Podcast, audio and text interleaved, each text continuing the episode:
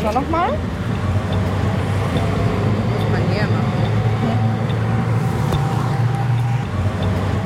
Freitagnachmittag, 16 Uhr. Feierabendverkehr an einer großen Kreuzung im Leipziger Osten.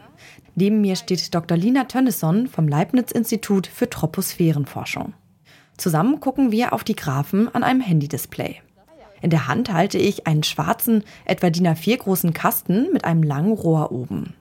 Durch dieses Rohr wird die Außenluft durch eine Pumpe angesaugt und durch das Gerät gepumpt.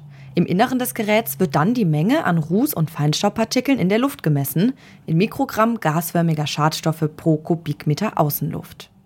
Die so erfassten Daten werden an eine dazugehörige App auf ein Handy gesendet. So können wir in Echtzeit ablesen, wie hoch die Schadstoffbelastung in der Luft ist. Wie es um unsere Luftqualität steht, warum wir darüber sprechen müssen und was wir tun können, damit unsere Luft so sauber wie möglich bleibt, darum geht es in dieser Folge des Forschungsquartetts in Kooperation mit dem Leibniz Magazin. Das Forschungsquartett. Wissenschaft bei Detektor FM. Das Gerät, das ich eben beschrieben habe, nennt sich Feinstaubrucksack. Es ist im Rahmen des Citizen Science Projekts Luft Leipzig entwickelt worden. Fast 100 freiwillige Leipziger und Leipzigerinnen haben in einem Zeitraum von knapp einem Jahr die Luftqualität in der Stadt mit dem Feinstaubrucksack eigenhändig gemessen. So wie ich gerade. Hier war wahrscheinlich ein großer LKW. Ah, hier sieht man so einen Peak. vorbeigefahren. Genau. Ja, genau. Das ist nicht so gut. Natürlich, wenn jetzt so LKW hier vorbeifährt oder ja irgendwelche ähm, alte Dieselfahrzeug, dann äh, es piekt kurz und es kann dann auch über äh, 60 Mikrogramm werden. 60 Mikrogramm Schadstoff pro Kubikmeter Luft, das ist in etwa doppelt so viel wie beim Durchschnittswert. Der liegt in Leipzig für Feinstaub bei 20 bis 30 Mikrogramm. Die Rußmittelwerte liegen bei 1,0 bis 1,6 Mikrogramm pro Kubikmeter. Ja, basierend auf Luft Leipzig Projekt. Das war dann unsere Citizen Science Projekt. Müssen wir sagen, dass die Durchschnittswerte nicht hoch waren und Luftqualität in Leipzig gut ist. Das beruhigt mich. Selbst an dieser großen Kreuzung ist die Luft noch einigermaßen sauber. Doch eine hohe Luftqualität ist nicht selbstverständlich und die Verantwortung für eine gute Luftqualität, die tragen wir alle. Um die Auswirkungen und Ursachen von Luftverschmutzung geht es in dieser langen Folge des Forschungsquartetts, diesmal in Kooperation mit dem Leibniz Magazin. Ich bin Amelie Baerbrot und freue mich, dass ihr zuhört. Was ist Luftverschmutzung überhaupt? Luft besteht überwiegend aus Stickstoff, Sauerstoff und anderen Gasen, die in einem sehr geringen Anteil in der Luft vorkommen, die sogenannten Spurengase. Durch Anthropogene, also menschliche Aktivität, kommen dann andere Stoffe hinzu, die die natürliche Konzentration der Luft übersteigen und die Luft so verunreinigen. Welche Aktivitäten das sind, erklärt Dr. Hartmut Herrmann. Er ist Professor für Chemie der Atmosphäre am Leibniz-Institut für Troposphärenforschung und beschäftigt sich mit Luftverschmutzung. Äh, Wir nennen das immer anthropogene Aktivitäten, aber da, das ist natürlich industrielle Aktivität. Da ist Deutschland eigentlich ein gutes Beispiel, dass man auch Sachen produzieren kann, ohne die Umwelt vollkommen zu ruinieren. Das geht. Aber die Mobilität ist natürlich ein Faktor innerstädtisch. Und der dritte Komplex sind natürlich Gebäude und alles, was damit zusammenhängt. Wohnen, äh, Raumheizung. Das sind, glaube ich, so die drei größten Komplexe, die alle zu Luftverschmutzung beitragen. Bei all diesen Prozessen entstehen also verschiedene Schadstoffe, die die Luft verschmutzen. Darunter sind feste Partikel, wie zum Beispiel Staub und Ruß, Gase wie etwa Kohlenstoffdioxid, Stickstoff und Feinstaub. Wie diese Schadstoffe dem Klima und unseren Ökosystemen schaden, erklärt Hartmut Herrmann an einem Beispiel. Also nehmen wir mal an, wir verbrennen ganz klassisch irgendwo noch äh, Kohle. In der schwarzen Kohle ist gelber Schwefel drin. Ich verbrenne die Kohle und mache in meiner Esse daraus CO2, aber aus dem Schwefel mache ich SO2. Das SO2 äh, wird immer weiter oxidiert zur Schwefelsäure und kommt als sau- saurer Niederschlag wieder zurück in die Ökosysteme. Ja. Und das CO2 bei dem Beispiel des Briketts bleibt in der Atmosphäre, treibt die CO2-Konzentration hoch und verstärkt den anthropogenen Klimaeffekt. Luftverschmutzung schadet aber nicht nur dem Klima und der Umwelt, sondern auch uns selbst. Denn eine schlechte Luftqualität hat direkte Auswirkungen auf unsere Gesundheit. Wie Schadstoffe unseren Körper beeinträchtigen, erklärt Dr. Tamara Schikowski. Sie leitet die Arbeitsgruppe zur Umweltepidemiologie von Lunge, Gehirn und Hautalterung am Leibniz-Institut für umweltmedizinische Forschung in Düsseldorf je feiner die Partikel sind oder je kleiner die sind, umso tiefer können die in den Körper eindringen. Das heißt, wir atmen sie ein, sie gehen in die Lunge und von dort können sie dann durch die Alveolen in unser Blutsystem gelangen und können dann praktisch im ganzen Körper verteilt werden. Das andere äh, Szenario, was man sich vorstellen kann, ist, dass wir die ganz feinen Partikel oder auch die ultrafeinen Partikel durch die Nase aufnehmen. Das heißt, wir atmen sie durch die Nase ein und dann können sie praktisch durch äh, unser Gehirn, da ist äh, sozusagen unser Riechkolben, durch den können sie dann auch ins Gehirn gelangen. Durch diese winzig kleinen Partikel, die sich im Körper ablagern können, entstehen Entzündungsprozesse. So können verschiedene Krankheiten entstehen, die sogar tödlich sein können. Die äh, wesentlichen Erkenntnisse aus den Studien in Deutschland sind, dass gerade die Belastung mit Feinstaub, aber auch mit Stickstoffdioxiden die Lungengesundheit sehr stark beeinträchtigen kann. Ähm, wir haben des Weiteren herausgefunden, dass Luftschadstoffbelastung auch die Haut früher altern lässt und dass gerade bei älteren Menschen es zu leicht kognitiven Einschränkungen äh, kommen kann, bis hin zur Demenz praktisch. Also es gibt natürlich auch den Zusammenhang zwischen Luftschadstoffbelastung und der Mortalität. Ähm, in unserer Studie konnten wir besonders zeigen, dass die gerade die kardiopulmonare, also die durch äh, Herzinfarkten und aber auch durch die Einschränkung der Lungenfunktion hervorgerufene Mortalität dadurch äh, verstärkt werden kann. Das haben Tamara Schikowski und ihre Arbeitsgruppe durch Langzeitstudien im Ruhrgebiet herausgefunden. Betroffen sind dabei vor allem Menschen, die langfristig einer hohen Feinstaubbelastung ausgesetzt sind. Zum Beispiel, weil sie an einer vielbefahrenen Straße oder in der Nähe einer Autobahn wohnen. Das heißt aber nicht, dass man in diesem Fall direkt aufs Land ziehen muss, entwarnt Tamara Schikowski. Für einen komplett gesunden Menschen sind sie vielleicht weniger bedenklich, aber für äh, Gruppen, die besonders empfindlich sind oder vulnerabel sind, so nennen wir sie, wie zum Beispiel Kinder, Säuglinge, Kleinkinder, aber auch ältere Menschen, wo sozusagen das Immunsystem sich abbaut oder Menschen, die chronisch krank sind, für die ist es natürlich sehr bedenklich, weil dadurch kann sich je nachdem Krankheiten verstärken, äh, aber auch verschlechtern und damit dann auch schneller zum Tod führen. Tamara Schikowskis Arbeitsgruppe hat beispielsweise herausgefunden, dass Kinder, die im frühkindlichen Alter einer hohen Startstoffbelastung ausgesetzt waren, in der Pubertät nicht das volle Potenzial ihrer Lungenfunktion erreicht haben. Auch die Haut von Kindern ist noch besonders empfindlich. Schadstoffe können bei ihnen schneller zu Ekzemen oder Neurodermitis führen. Der Vulnerabilität von Kindern ist sich auch Lina Tönnesson bewusst. Wir stehen inzwischen am Augustusplatz im Zentrum von Leipzig. Hier in der Nähe befindet sich die Kita von Lina Tönnessons Kind. Die Straße hier fahren wir tatsächlich zum Kita. Und dann für uns ist es für Beispiel wichtiger, nicht was irgendwie Google, Google Maps sagt, äh, wie komme ich am schnellsten zu Kita, mhm. aber was ist für mein ja, Kinds Gesundheit äh, mhm. der beste Radweg. Und deswegen kann später zeigen, wenn wir durch Park gehen, sind die Messwerte ganz anderes. Mhm. Und ähm, ja, junge Eltern werden dann tatsächlich ähm, immer irgendwie durch Parks oder nicht neben solche große Straßen ja. mit ihren Kindern fahren. Das ist so ein wichtiger Punkt und vielleicht für Zuhörer interessant. Mhm. Gerade wer während der Hauptverkehrszeiten an großen Straßen unterwegs ist, sollte aufpassen. Denn wenn Autos im Stau stehen, werden besonders viele Schadstoffe in die Luft gepumpt. Autofahrer und Fahrerinnen selbst sollten dann zum Beispiel am besten die Fenster zu haben.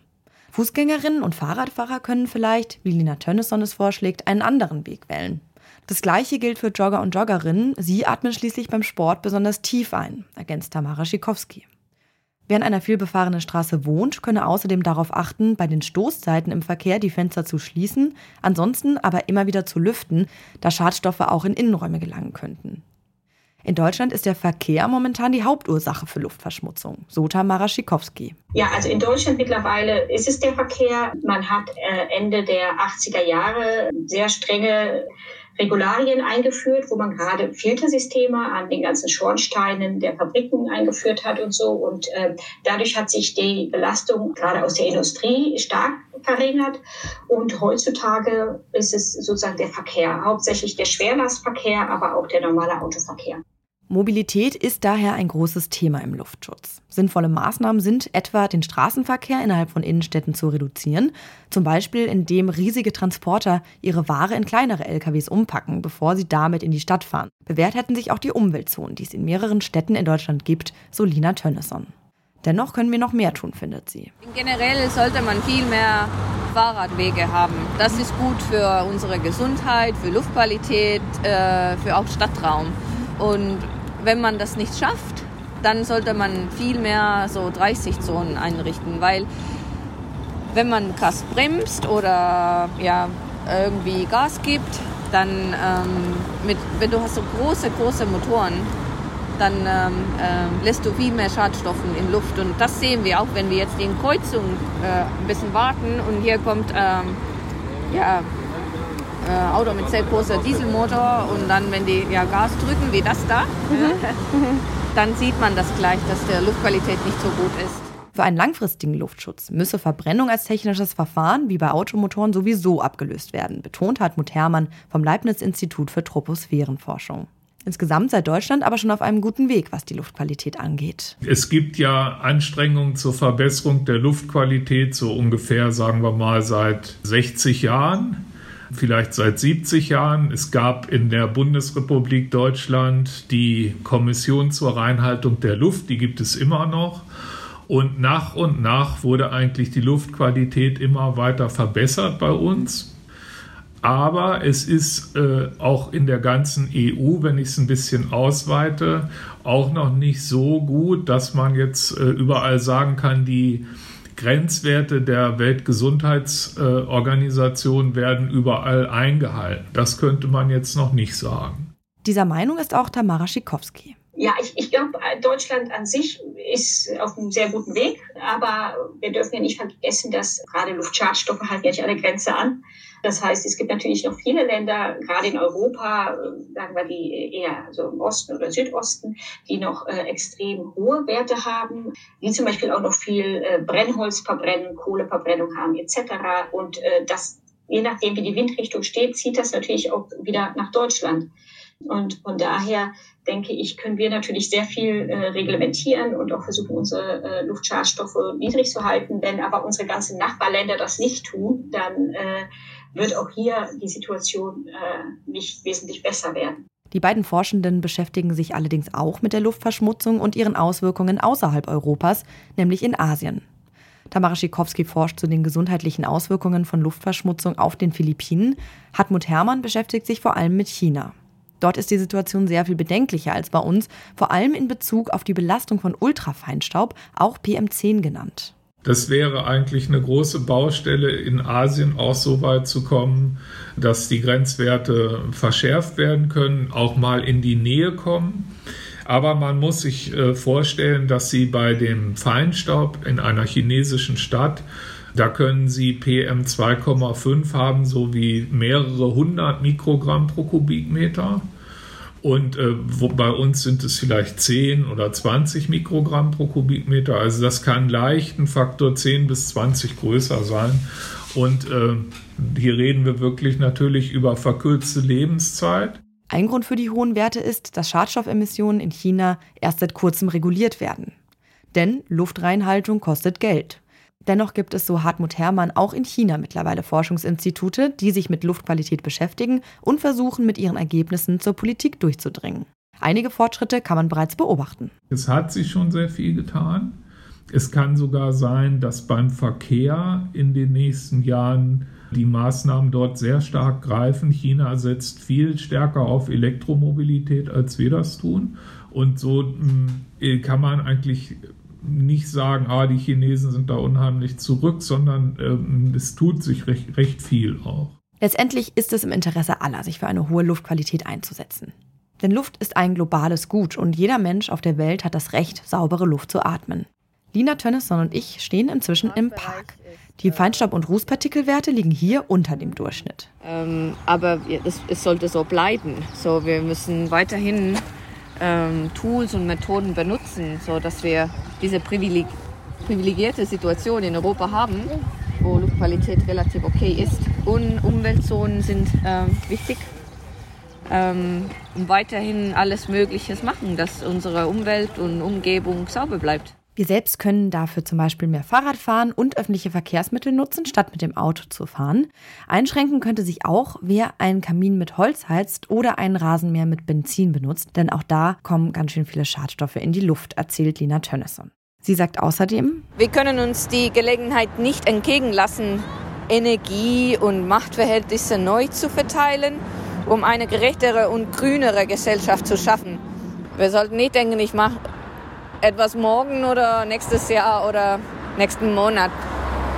Jetzt gerade sollten wir besseren individuellen Entscheidungen betreffen und wir sollten uns alle bemühen für eine umweltfreundliche Politik. Die Verantwortung für eine hohe Luftqualität liegt schließlich auch bei uns. Damit endet diese Folge des Forschungsquartetts. Sie ist in Kooperation mit dem Leibniz-Magazin entstanden. Das ist das Online-Magazin der Leibniz-Gemeinschaft. Unter www.leibniz-magazin.de könnt ihr das finden. Klickt euch da doch einfach mal durch. Die Podcast-Folgen, die findet ihr da, wo ihr gerne Podcasts hört und auch auf unserer Website detektor.fm. Mein Name ist Amelie Baermuth. Macht's gut und bis bald. Das Forschungsquartett. Wissenschaft bei Detektor FM.